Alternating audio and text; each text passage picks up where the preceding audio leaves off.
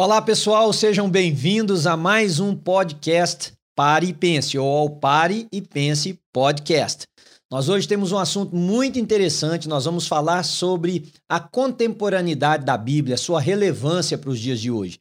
Baseado em perguntas que muitas pessoas fazem, o fato da Bíblia não tratar de algum assunto específico, isso tira dela a relevância para, de alguma forma, tratar de assuntos ou usarmos a Bíblia para tratar destes mesmos assuntos? Então você fique ligado que nós vamos falar sobre isso e eu creio que vai ser muito edificador para a sua vida.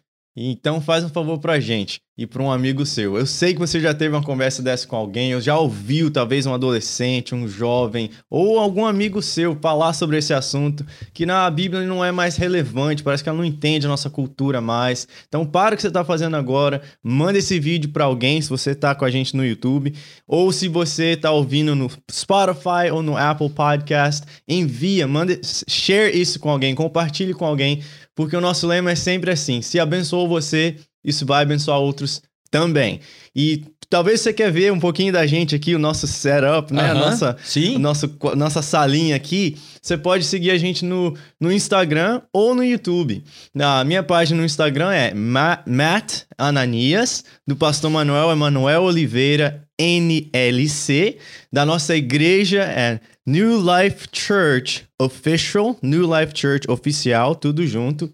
E você pode encontrar o nosso canal do Pare e Pense no YouTube também. Lá é Pare e Pense Podcast. E você pode nos ajudar, porque como nós estamos iniciando agora esse podcast, nós precisamos da ajuda de vocês que curtem o que nós fazemos aqui, que apreciam o que a gente faz, né, Matt? Isso. E divulgar para os seus amigos.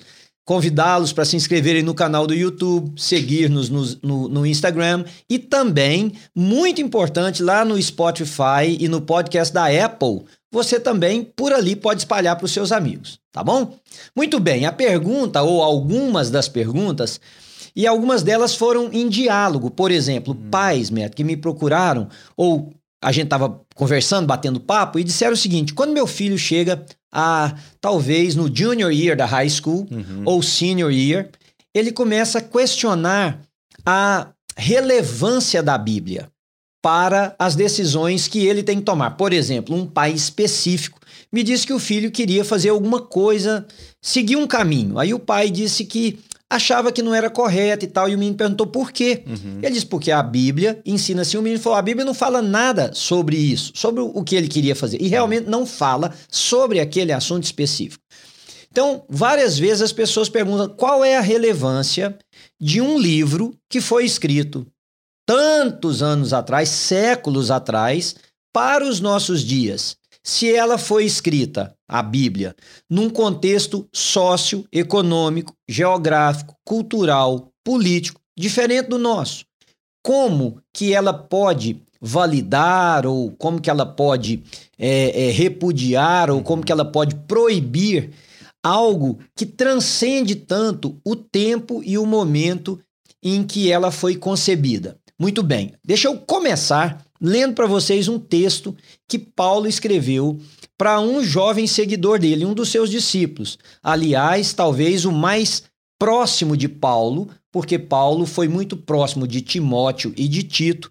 Timóteo, Paulo o deixou como pastor na cidade de Éfeso, e Paulo escreveu para Timóteo, na sua segunda epístola, no capítulo 3, um versículo que é muito conhecido, que diz o seguinte: toda a escritura é inspirada por Deus e útil para o ensino, para a repreensão, para a correção e para a educação na justiça. Então, simplesmente por análise textual, nós temos aqui quatro áreas que a própria Bíblia diz que ela é útil. Ela é útil para o ensino, e o ensino aqui não está restrito, portanto, nós podemos inferir que esse ensino cabe nas mais diversas áreas da vida. Para a repreensão, ou seja, para nos fazer perceber erros, posicionamentos, enfim. Para a correção, para colocar em ordem aquilo que não está, para indicar o caminho correto. O livro de Provérbios fala muito sobre isso. E para a educação na justiça, em como ser uma pessoa íntegra. Mas presta atenção primeiro, vamos pensar na Bíblia. A Bíblia não é um livro. A gente trata como um único Sim, livro. sim, sim. Mas a Bíblia são 66 livros colocados juntos, que forma esse volume que nós temos chamado Bíblia. Ela foi, ela foi recebida nas, de, ao longo de muitos anos, de muitos anos, pessoas diferentes, posições sociais diferentes, classes econômicas diferentes. Tem escritor da Bíblia que era culto, tem escritor que não era absolutamente culto. Tem escritor que viveu no palácio, tem escritor que viveu no meio dos animais. Então, a Bíblia ela é um conjunto de livros que propõem uma coisa. Esse é que é o ponto crucial. A Bíblia não é um livro comum por diversas razões. Primeiro, ela é inspirada por Deus. A Bíblia é inspirada por Deus e ela foi através do Espírito Santo que inspirou o coração de homens e a mente de homens a escreverem o que nós temos como a Bíblia. Então, ela tem um propósito. Qual é o propósito? Levar o homem ao conhecimento de Deus. Então, ela não visa responder as minhas perguntas particulares ou as perguntas particulares de ninguém. Ela visa levar o homem a conhecer a Deus. Ela visa fazer com que o homem, neste relacionamento com Deus, conhecendo a Deus, viva segundo o propósito para o qual foi criado, trazendo honra e glória para o seu Criador. Então, com estes dois propósitos, a Bíblia trata de toda a vida humana, desde a necessidade nossa de redenção, de nós precisarmos de justificação, de Jesus ter vindo, enfim, de como será a nossa eternidade. Agora, baseado nesse texto que Paulo disse para Timóteo, nós precisamos então fazer uma pergunta: por que, que algumas pessoas dizem que a Bíblia não é mais relevante? Eu posso dar a vocês algumas ideias aqui do que nós temos, do que eu tenho percebido ao ver pessoas discutirem sobre isso. Primeiro, é a questão da contemporaneidade. Como é que um livro tão antigo pode é, é, falar sobre assuntos tão distantes da imaginação? Imagina na época bíblica, Sim. imaginar isso aqui que nós estamos fazendo, um microfone. né? Jesus falava para multidões as pessoas, os mestres falavam em pé em cima de alguma coisa ou é. sentados, não tinha essa, essa amplificação de voz. E, lera alone nas outras coisas, né, Sim. né? Que são tantas. Como que pode? A outra coisa é porque algumas pessoas acham que a Bíblia não é a palavra de Deus. Ela contém a palavra de Deus. Não, hum. isso está errado. A Bíblia é a palavra de Deus. Nós cremos que ela foi inspirada por Deus que ela é inerra, inerrante, uhum. não há erro nenhum nas escrituras sagradas, não há falha, não há nada que precise ser acrescentado. E também não há nada que possa ser retirado. Então o ponto está que nós precisamos entender que o Espírito Santo precisa iluminar nossa mente e nosso coração para percebermos o que a Escritura Sagrada está ensinando inclusive naqueles assuntos que ela não trata diretamente. E foi interessante, porque ao falar com o Matt aqui um pouquinho antes de começarmos a gravar sobre isso, você citou alguma coisa, parece que de videogame. Sim, sim, é. sim. Lidando fa com... fa fala para nós, o que, que foi? Lidando com adolescente, eles sempre trazem isso à tona, né? Uhum. Mas, mas, videogame não tem na Bíblia. Uhum. Então é errado jogar, é, é certo jogar, quanto tempo eu posso jogar, o que, que tem como é, que essa, como é que esse livro pode me instruir em relação a videogame, por uhum. exemplo? Não tem nada lá, né, Matheus? Então eu posso fazer o que eu quiser. Eu, eu explico para eles: não. Tudo que a gente precisa saber da vontade de Deus está lá. Tudo, tudo, tudo, tudo. Uhum, está ali. Uhum. Os conceitos, os valores. Eu sempre tento explicar para eles a primeira coisa assim: Deus não muda. Deus Isso. é santo. Uhum. É, e muita gente, a gente pega essa, essa palavra apenas no, no sentido de pureza. Uhum. Não, mas ele também ele é, ele é consistent, ele é o mesmo. Uhum. Ontem, hoje. Não há variação nem sombra de mudança. Exatamente. Então eu estava meditando hoje mais cedo sobre Eclesiastes 2, uhum. onde o autor está falando sobre prazeres, né? E tem. Eu jogo videogame até hoje, por exemplo, e tem, há muito prazer nisso. Uhum. Ah, só que você tem que pensar assim, ok, o que, que, a, o que, que a Bíblia fala sobre prazer? Quando você lê Eclesiastes, ele é, ele é muito claro. Ele uhum. diz que não tem sentido em você viver só para prazeres. Uhum, uhum. Então você aplica isso até na área de um videogame, por exemplo. Você não pode. A sua vida não pode se moldar em volta do prazer. Uhum. Em volta de um videogame, por exemplo. Você tem que colocar. Ah, como que numa, numa, num scale, numa balança. Uhum. Quanto tempo eu tenho passado no videogame? Quanto tempo eu tenho passado no esporte? Quanto tempo eu tenho passado? Que, eu, que são coisas que não tinham, Uhum. não existiam na Isso. Bíblia. é. Né? No, no- Ou seja, você está introduzindo algo que é não fala do videogame. Aham. Portanto, se o menino disser a Bíblia não fala do videogame, isso quer dizer que eu posso jogar? Pode. Pode. Uhum. O que você está dizendo é que a Bíblia trata dos- das emoções, dos sentimentos envolvidos com o videogame. Isso. E nisto você pode encontrar equilíbrio, inclusive. É isso. Tá. É o que o senhor sempre Porque, diz. é, porque há outras coisas que a Bíblia também não diz que nós não devemos fazer, Uhum. Né? Não, direto. Tem menino que vem falar, ó, Matheus, um exemplo clássico que eu ouço muito de jovem adolescente é a maconha, por isso, exemplo. Isso, eu Não, tava mas- pensando aqui. Ah, aí, me relaxa. Aham. É, e já usaram. Pastor, o senhor deve ter ouvido Assim. muita coisa. Ah, foi Deus que criou, é erva. É, Não. É natural. É natural. Não, mas. Agora, até que é orgânico, estão dizendo É, que é é. orgânico. É Não, orgânico. porque pelo menos aqui nos Estados Unidos tem muitas lojas agora que são autorizadas pelo governo a vender produtos né, Sim, sim, sim. da maconha. E há, inclusive, algumas que eu passo dirigindo perto delas e está dizendo que os, os, os hemps Aham. são todos orgânicos, Sim. ou as plantas são orgânicas. Sim. Né? É.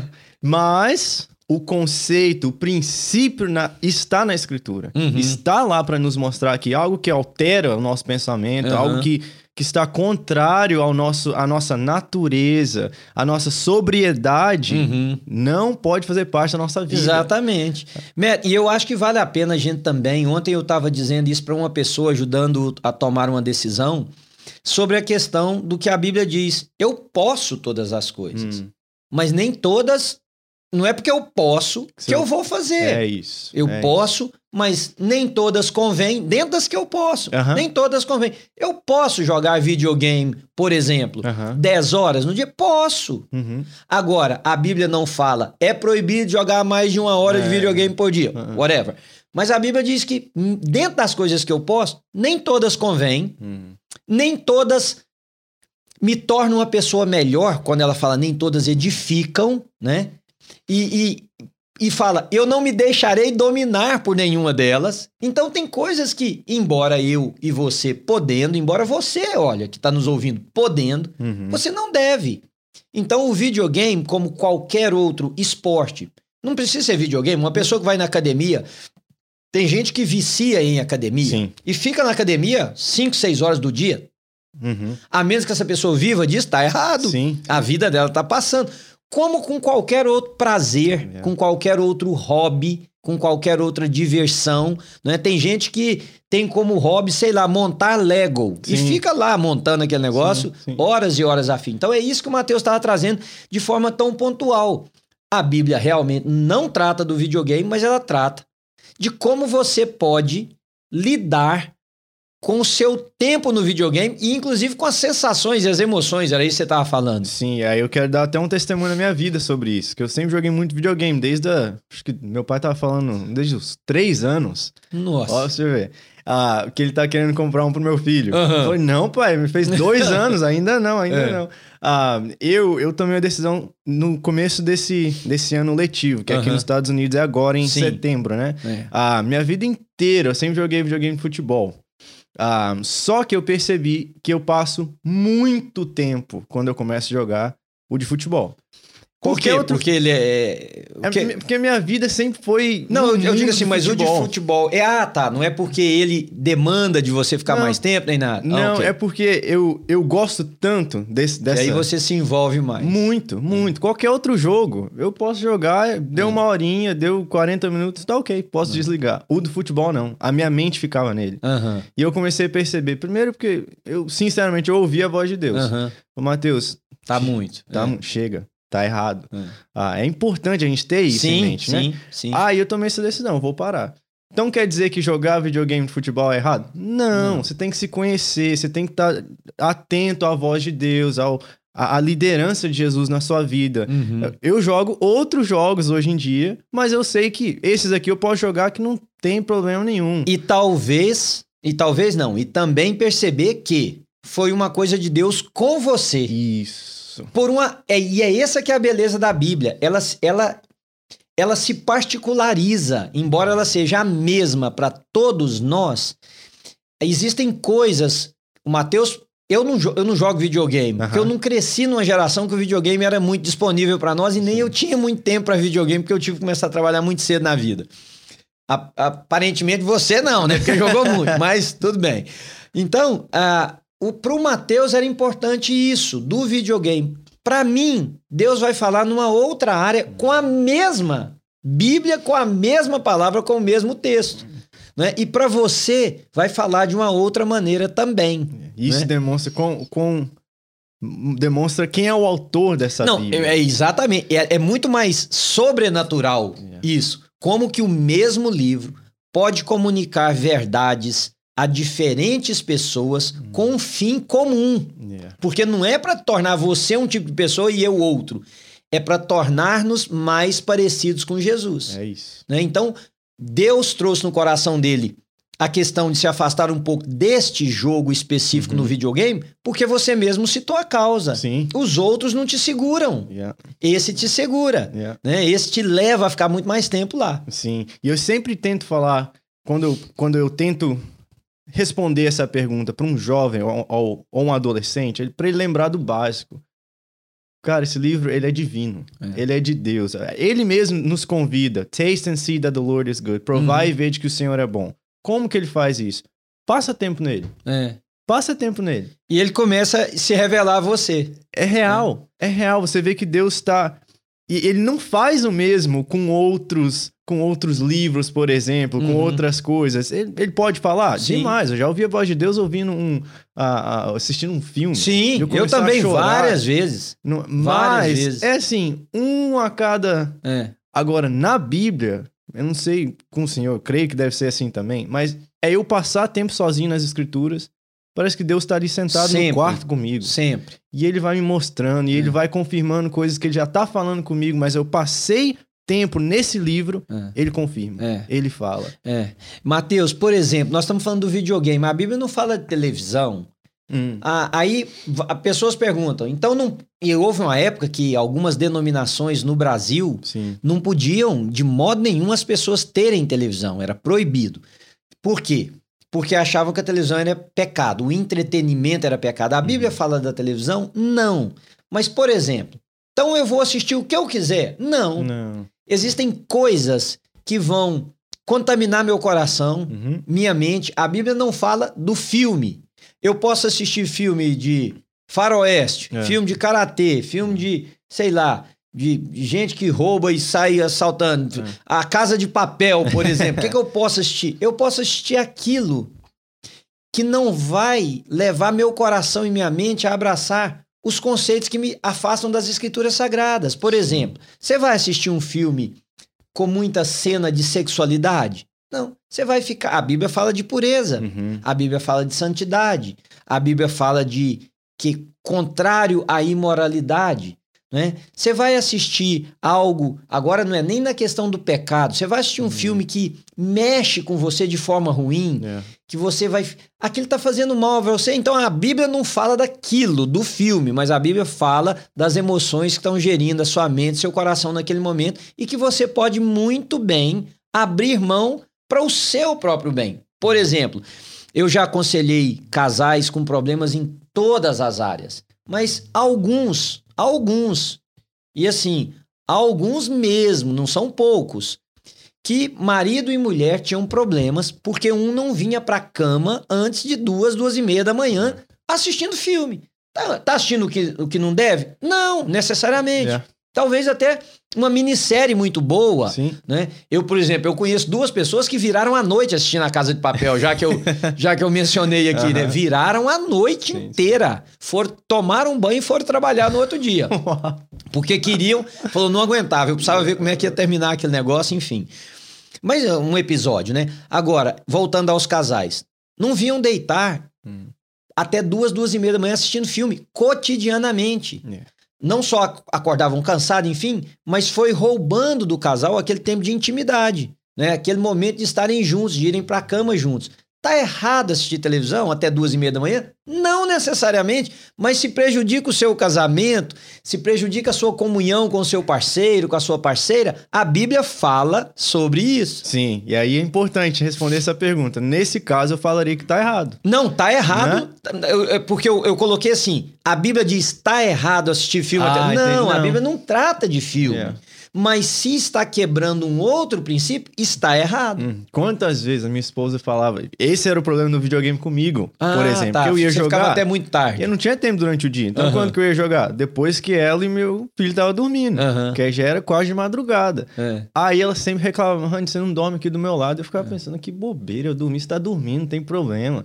Isso você não- a gente não entende. Não, deixa, deixa eu te lembrar isso uma é. coisa. Casou porque quer dormir juntos. É, né? é, é, é. Não, e não Ah, necessariamente. Detalhe, leve Pois detalhe é, da pois relação. é. Quer Não, do- a gente deitar é. juntos. A gente tem hora que não vê as É, coisas, não enxerga. Então, a gente tem que pensar no outro. É. Se, se a sua esposa tá achando ruim, se o seu esposo tá achando ruim, se tá separando vocês, a Bíblia fala disso. Isso não é do Senhor. Uhum. É. Então, não é que você não pode, não, você não deve. É. Você não deve. É, inclusive, no contexto político, Hum. e nós vivemos um contexto político mundialmente falando complicadíssimo em todos os aspectos, a gente vê crise política, não é só no Brasil e nem só aqui nos Estados Unidos onde nós estamos. Agora vazou aí uns documentos, tá sendo chamado de Pandora's Box, Hum. que vazou documentos que líderes políticos no mundo descobriram que eles estavam investindo fortunas em offshore accounts, em paraísos fiscais, para comprar propriedades em outros países. Então tem presidente de vários países, primeiros ministros, aí tem também atores famosos, cantores famosos, enfim. Vazou esses documentos mostrando a crise que está mundial. Então não é só no Brasil, só aqui. A Bíblia fala sobre política. Hum. A Bíblia não fala se você tem que ser de direita É. ou de esquerda, ou se você tem que ser filiado a um partido republicano, democrata, a um partido do Brasil ou de qualquer outro país do mundo. Ela não fala isso. Mas a Bíblia fala que os governantes devem ser justos, Uhum. Que eles devem olhar pelo bem do povo, que eles não devem ser usurpadores da posição que ocupam, É. que eles não devem impor impostos é, injustos sobre as pessoas. A Bíblia fala que nós devemos cuidar do pobre, Sim. da viúva, Sim. do estrangeiro. Então a Bíblia está tratando das áreas que nós não encontramos um capítulo assim, o livro sobre a política na Bíblia. Sim. Mas está em toda a Bíblia qual deve ser o caráter dos filhos de Deus na política, por exemplo. Sim, e, e mostra muito também o tipo de líder que Deus rejeita. Exato. E isso aí, o Velho Testamento tá cheio de exemplos. Aham. Ah, pastor, eu queria falar um pouco. Não sei se o senhor pensou em, em ir nessa ah, Direção. direção também.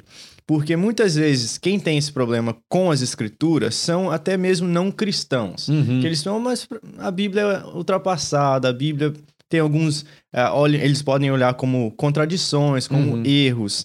Ah, e eu queria falar um pouco sobre isso. Sim. eu- talvez tenha alguém, algum não cristão, alguém que pode até mesmo se chamar de cristão, mas ainda tem dúvidas sobre a Uhum, Bíblia, uhum. ah, sobre a veracidade da Bíblia e sobre o fato de que essa filosofia. A gente fala um pouco sobre isso no nosso Sim. primeiro podcast de, de- do pós-modernismo Uhum. a nos influenciar de uma maneira que a gente acha, a gente é meio escéptico de tudo. Sim, sim. Tudo a gente, ah, será que é verdade? Ah, será que é, é a verdade? Será que não é a absoluta? verdade do cara que tá falando lá, né, e tal? Isso. E eu acho isso muito interessante na no jeito que Jesus fala de si mesmo. Ele Uhum. não vem falando como a gente ouve hoje em dia. Essa é a verdade. Uhum. Eu tenho uma verdade. Eu encontrei a verdade. Jesus vem com algo totalmente diferente. Uhum, E ele diz: It's me. uhum. Eu sou a É verdade. Ele não fala assim, aqui a verdade. Olha, eu encontrei, eu estudei sobre, eu descobri. Não, ele fala, eu sou a verdade. Uhum. Ou seja, há uma verdade. Sim. Há um caminho. Uhum. Há algo. ah, há, há- há uma pessoa a ser conhecida. Que esse- Uhum. ele- aí que ele muda tudo. Ele não tá falando só de, só de um conceito. Ele tá falando dele mesmo. De Ele conhecer a Jesus. tá- de conhecer a Porque ele. ele, como João descreve, ele é a palavra. Né? No no comecinho. É, ele é a palavra. Agora, Matt, interessante quando você falou a questão da pessoa que é um pouco mais. Vamos supor, a pessoa não, ainda não conhece a Deus ou ainda não entende bem as coisas de Deus, desconfiar das escrituras sagradas. Tem, Uhum. muita, pesso- tem muitas pessoas que já são cristãs que também o fazem, né? Hum, E eu acho que isso vem do que você falou, uhum. uma época em que todo mundo questiona tudo que se estabelece como, como único. Olha, a- é, falando do contexto político. Hum. Falando do contexto das vacinas. Um fala, Sim, tem que sim, vacinar, vacina salva vida. O outro, não, não tem, porque vacina, whatever, né? Uhum. Então, quando nós olhamos para isso, estas pessoas, na verdade, o que, que elas estão dizendo? Hum. Elas não estão dizendo que elas não acreditam. Elas estão tentando dizer que não pode ser a verdade única. Por quê? Hum. Porque homens foi que escreveram e homens são falhos. Ouvi isso muitas vezes. Sim. Verdade. Ah, um homem lá quando está transcrevendo não pode ter esquecido uma, uma, uma letra ou acrescentado uma letra? Poderia. Eu acho até que deve ter acontecido isso. Porém, para mim a Bíblia fica ainda mais sobrenatural. Sim. Por quê?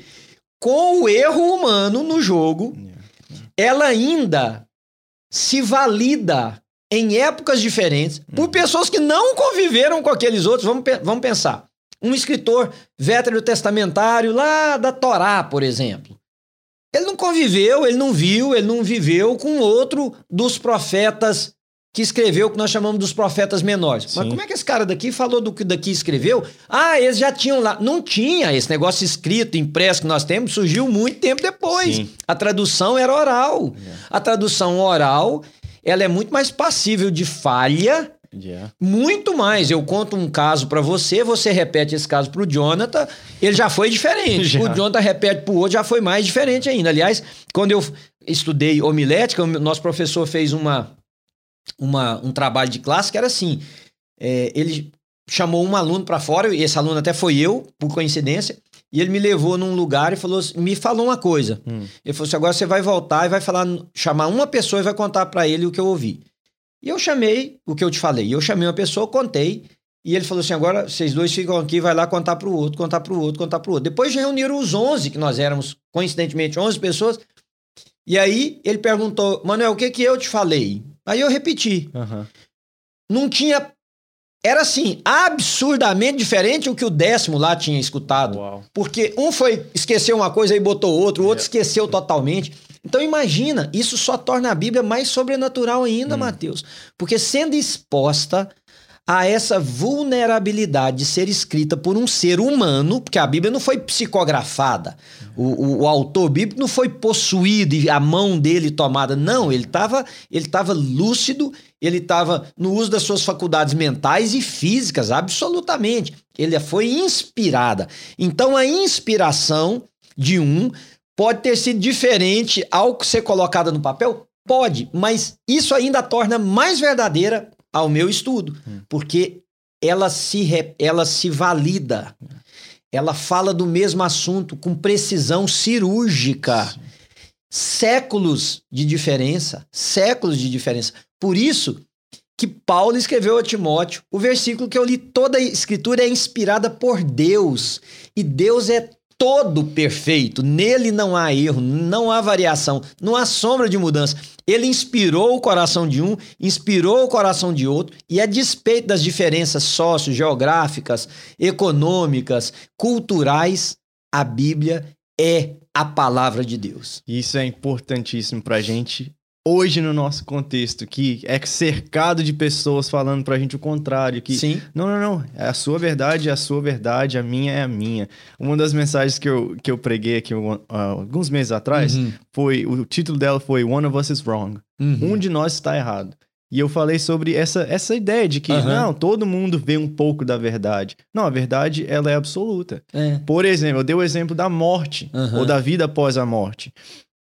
Se eu sentar com alguém que acha que, a- que, que não há vida pós-morte, um de nós está errado. Isso. Um de nós está errado. E não vão saber quem é Aham. E a hora que vocês descobrirem, vocês não voltam pra contar também. É verdade, né? é verdade. Então, mas, é isso. Há uma verdade. Sim. Um de nós está certo e o outro está errado. Existe Deus ou não existe Deus? É. Um está certo. Não tem como a minha verdade ser válida e a sua também. É. Não, Não tem Matheus, eu, eu sempre contei um- uma, uma história. Essa história eu ouvi Hum. da pessoa. Então não é um caso assim que um, um pregador usa como exemplo, nem nada. Um rapaz que, coincidente, na época ele era do Recife. Eu não o conheci em Recife, eu conheci ele aqui nos Estados Unidos.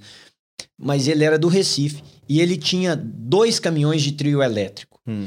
E ele, assim, ganhava um bom dinheiro. Ele era um jovem solteiro, porque os dois caminhões, naquela parte do Nordeste, carnaval é muito forte. Então tem Sim, sim. Pré-carnaval, tem carnaval, tem pós-carnaval, tem carnaval fora de época, enfim. E ele, o- o- os caminhões dele eram muito bons e ele ganhava um bom dinheiro, era um rapaz jovem, tinha uma vida muito boa. E ele me contou que um dia ele estava, ele parou o caminhão é, perto da orla em Salvador para ele, porque ele estava esperando o outro caminhão e eles iam fechar uma parte da rua para eles fazerem uma dessas coisas de bloco de carnaval. E ele disse que quando ele parou, o sol muito quente, ele desceu do caminhão e ficou perto de uma barraca tomando alguma coisa para refrescar. Uhum. E ele começou a ouvir um pessoal cantando, achou a voz bonita, olhou, tinha um grupo assim mais ou menos alguns 10, 15 metros de distância, ele chegou mais perto, tinha um grupo cantando, estavam terminando de cantar e um cara começou a pregar. Uma pessoa começou a pregar. E ele se converteu. Hum. Ouvindo o cara, ele se converteu. Detalhe, ele entrou numa crise, porque como que agora um cristão, Yeah. ele iria manter os dois caminhões de trio elétrico dele. E ele decidiu mudar de ramo, vender os caminhões, pegar o dinheiro e fazer alguma outra coisa na vida. Quando ele ofereceu o caminhão pro cara que comprou os caminhões dele, Aham. o cara falou assim para ele: "Rapaz, eu acho que você tá dando um tiro no pé". Hum.